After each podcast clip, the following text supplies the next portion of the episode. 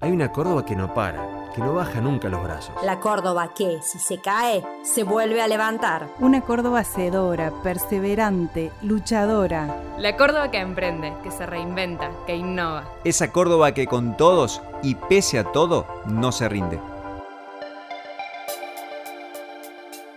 Bienvenidos a Córdoba Empresaria 2020, el reconocimiento de la voz y de la comunidad de negocios a los que crean valor. Hola, soy Daniel Alonso, editor de negocios en La Voz del Interior, y en este podcast te voy a presentar a las personas ternadas al Premio Córdoba Empresaria 2020. Son personas que queremos que conozcas, primero porque en muchos casos son modelos a seguir por sus aportes de valor, pero también porque son una muestra de un universo amplísimo de personas que este año se han esforzado para seguir de pie. Córdoba Empresaria cuenta con el apoyo de Bancor, el banco de todos los cordobeses, con 147 años de historia. Y este año busca poner en primer plano cinco valores que han mutado a categorías. Uno de esos valores es la innovación, y hoy te vamos a contar uno de los casos ternados en esta categoría. Mi nombre es Mariano Comba, yo soy director de la empresa Empolex Sociedad Anónima firma que hace más de 30 años eh, trabaja en el mercado fabricando productos sobre la base del Tergopol, comúnmente llamado, más técnicamente polistireno expandido o EPS por sus siglas en inglés. Bueno, la empresa es fundada por mi padre con un socio en el año 89 y desde, desde ese momento bueno, fuimos sumando productos y aplicaciones y donde hoy tenemos tres unidades de negocios principales y claramente diferenciadas, que es la, la parte de construcción, la parte de embalajes industriales y la unidad de envases térmicos. Francisco Comba, el papá de Mariano, fue uno de los fundadores de Empolex, pero Mariano no siguió quizás el camino tradicional. Fíjate vos, cuando terminó de estudiar administración de empresas se fue a trabajar en realidad a otras compañías. Incluso hizo experiencia en España, después volvió, pero tampoco entró de lleno, lo hizo recién cuando el papá compró parte de las acciones que tenía el socio y entonces desembarcó totalmente en Empolex. Las vueltas de la vida, eh, pero que muy posiblemente hayan sido las que terminaron de moldear el sello que ahora le imprime la segunda generación. Bueno, desde hace algunos años, cuando la segunda generación ingresó a la empresa, empezamos con una reingeniería de procesos y buscamos maneras de innovar en varios aspectos desde el servicio al cliente, la logística, la forma de organizarnos para producir, etc. Y bueno, para nosotros innovar es un poco brindar soluciones que salgan de lo común para satisfacer necesidades con mejores prestaciones que lo que está disponible en el mercado. Siempre buscando un costo competitivo porque lo nuestro de alguna manera es, es un commodity, o sea, el, el, el Tergopol es una burbuja con 98% de aire. Nosotros, como decimos, expandimos el material, eh, expandimos la, perla eh, y, bueno, como digo, realmente es un commodity. Entonces eh, buscamos diferenciarnos y bueno, en esa, en esa, en esa búsqueda de diferenciación, a través de la innovación hemos, hemos buscado darle una vuelta de tuerca más a algunos productos, por ejemplo, eh, en el caso del, diseño de, envases de helado, donde satura un 30% más que, los envases tradicionales.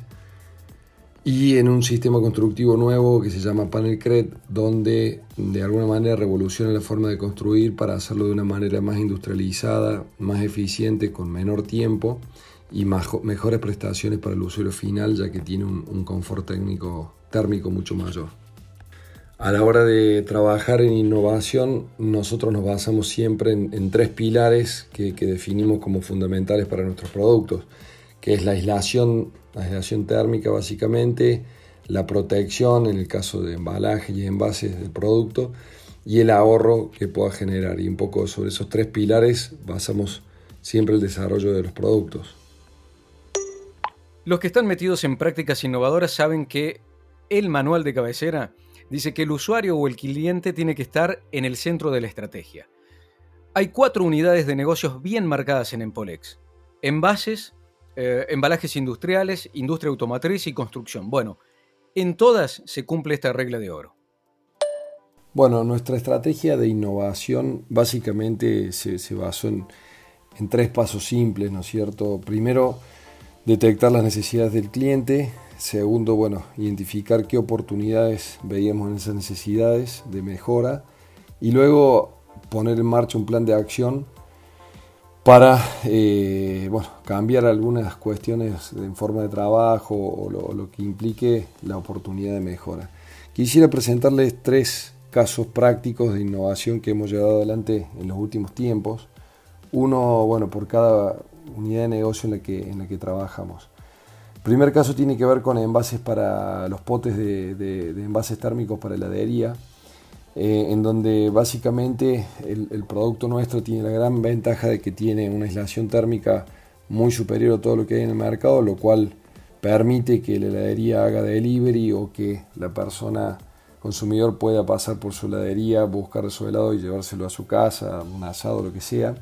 Básicamente eh, la ventaja de nuestro producto es ese, pero la desventaja que tiene es que eh, tiene un volumen superior a otras alternativas. Entonces trabajamos con el tema saturación de espacio y en este caso lo que hicimos, trabajamos con, el área de matricería nuestra y desarrollo en cambiar el diseño haciéndolo eh, más cónico, con mayor conicidad, lo que nos permitió reducir el volumen de espacio eh, del térmico cuando está apilado eh, en un 30% aproximadamente, depende del modelo, de kilo, de medio de cuarto. Bueno, esto nos permitió obviamente en toda la cadena de valor eh, bajar mucho la, saturación. Un segundo caso donde logramos innovar eh, fue en, embalajes industriales, ante la necesidad de algunos clientes industriales de tener embalajes de tiradas más cortas, adaptados a sus productos. Lo que hicimos así ahí fue trabajar en matricería para tener piezas polivalentes y no tener un costo tan alto de, de producción y de matricería y poder entregar a los clientes piezas acorde a las necesidades de, productos de distintas, adaptándose a los productos de los clientes.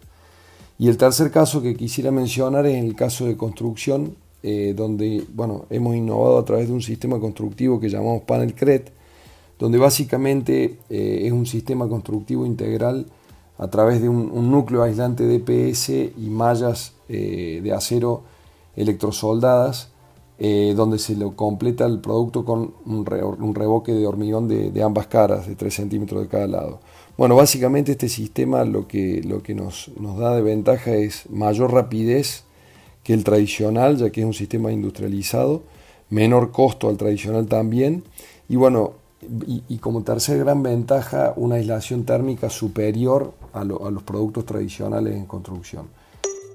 Mariano suele decir que la innovación es lo que mantiene viva a las empresas. Vaya si esto cobró relevancia este año, ¿no? En el que casi todos los modelos de negocio sufrieron estrés, unos más que otros seguramente.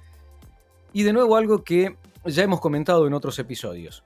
El que arrancó antes pudo ver este año el valor de la ventaja de innovar. Ojo, ¿no? Eso no significa relacionar innovación con cortoplacismo, no, para nada. Es pensar en realidad que la innovación ya es el día a día.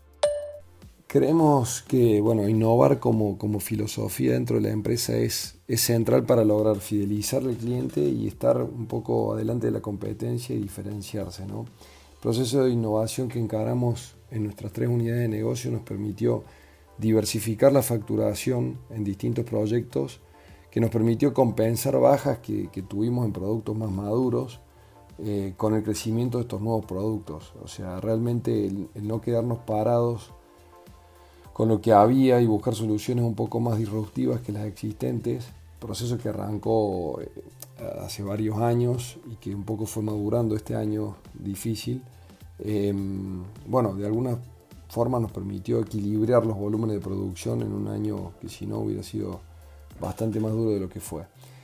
Eh, así que nada, si no hubiéramos apostado a innovar en nuestra línea de negocio, estimo que hubiéramos tenido unas bajas importantes los, los niveles de actividad y nos hubiera golpeado más fuerte esta crisis eh, que lo que fue. Estamos pudiendo subsistir, digamos, eh, compensando bajas con, con, altas de estos nuevos productos. por eso estimo que los procesos de innovación en las empresas tienen que ser permanentes, aunque impliquen obviamente inversión obviamente de dinero y tiempo y que en algunos casos puedan significar amenazar a los, los propios productos más viejos con los, más disruptivos. La innovación es lo que mantiene la empresa viva sin duda y esto aplica realmente tanto a tecnológicas de, high tech como también a empresas industriales como la nuestra de muchos años que, bueno, que,